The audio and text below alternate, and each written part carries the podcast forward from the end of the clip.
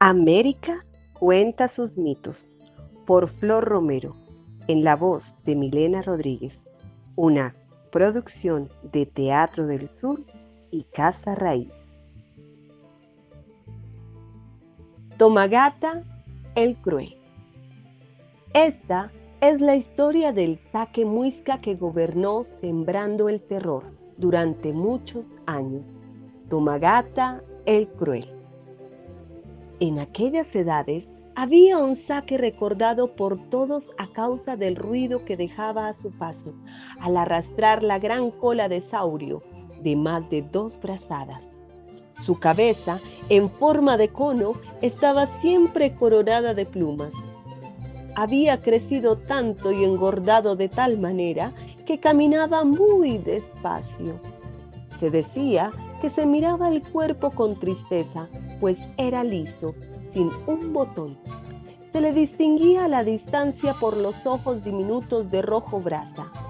Tenía poderes especiales para ver más allá de donde todos podían divisar y alcanzaba a escuchar más ruidos de los que sus súbditos percibían. No se le escapaba ni la respiración ni las palpitaciones de sus enemigos. Sua sabía muy bien de los sufrimientos del monstruo al condenarlo al peor castigo, no verse reflejado en su propia estirpe. Y esa congoja se transformó en ira. Así, Tomagata fue el dios vengador más pavoroso que conocieron los muiscas en muchas edades. Todos trataban de complacerlo para evitar sus iras y hasta a las copas de los árboles se trepaban a vivir quienes sospechaban de despertar sus enojos.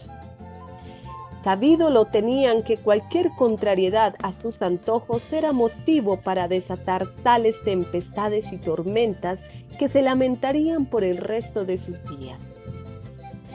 Los niños aparecían convertidos en iguanas, culebras, lagartos o nieques cada vez que Tomagata, el vengador, quería castigar a sus padres.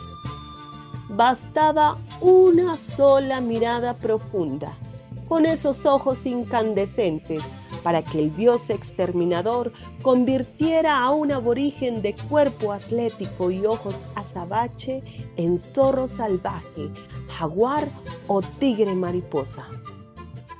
Para lograr ejecutar sus terribles venganzas, se aseguraba de que estar secundado por otros dioses menores diabólicos, que eran sus fieles servidores. El pueblo se veía obligado a obedecerle por temor y desató tal ola de pánico que ya los aborígenes no se atrevían a levantar la mirada, temerosos de encontrarse con los rayos exterminadores de los ojos fulminantes de Tomagata. Las lenguas enmudecieron, porque estaban angustiadas de pensar que el Dios vengador les entendiera los tartamudeos de protesta y acabara con los sonidos para toda la vida. Cruzaban las manos a la espalda para que no los viera cruzar los dedos o hacer cualquier gesto de inconformidad. Temía que les mandaran cortar las manos o convertírselas en ramas de matarratón. Su reinado se volvió el reinado del terror. Hasta las hojas se espantaban y se doblaban mansamente a las seis de la tarde, antes de que a Tomagata le diera por mandarlas derribar o hacerles llorar la savia. Los pajaritos no volvieron a cantar y se refugiaron en los huecos de los troncos, para prevenir su exterminio, pues mandó a instalar unas trampas de guadua al pie de los árboles. Los cebaba con carnada de maíz, de manera que cuando el palo atravesado cayera, apenas tocado por el copete del animal o por el simple roce del pico, los dejara adentro y pasaran a mejor vida en caldos hirvientes. Los jardines amanecían marchitos de miedo.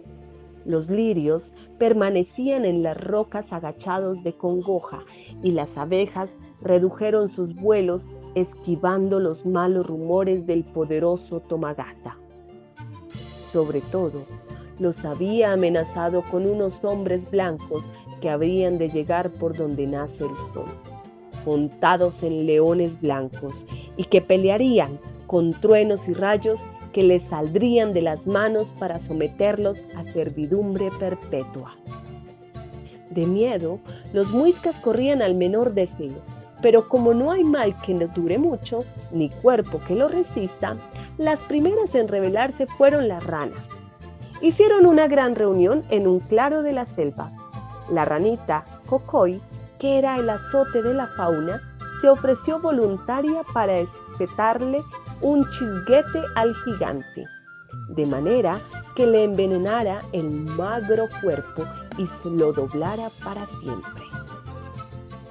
Fue la víspera de cumplir años 50, que muy contenta, saltando aquí y allá, mimosa y melosa, croando alegrías, cuando se presentó la ranita Cocoy a los pies de Tomagata.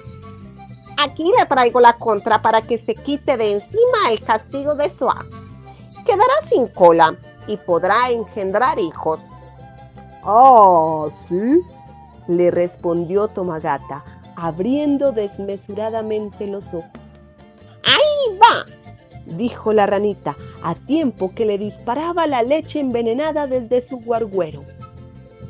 Se sintió un gran totazo. El monstruo había doblado las rodillas rendido en el suelo, daba los últimos coletazos y se revolcaba desesperado. Los ojos de brasa se le vidriaron y luego se derritieron en su propia llama, que al apagarse se volvió humo oloroso. En la confusión de la alegría, los muiscas no se preocuparon por recoger el cuerpo. Cuando quisieron buscarlo para comprobar que estaba bien muerto, la ranita Cocoy contó. Mm, no quedó ni el rastro. Apenas una polvareda de azufre se levantó hacia las nubes.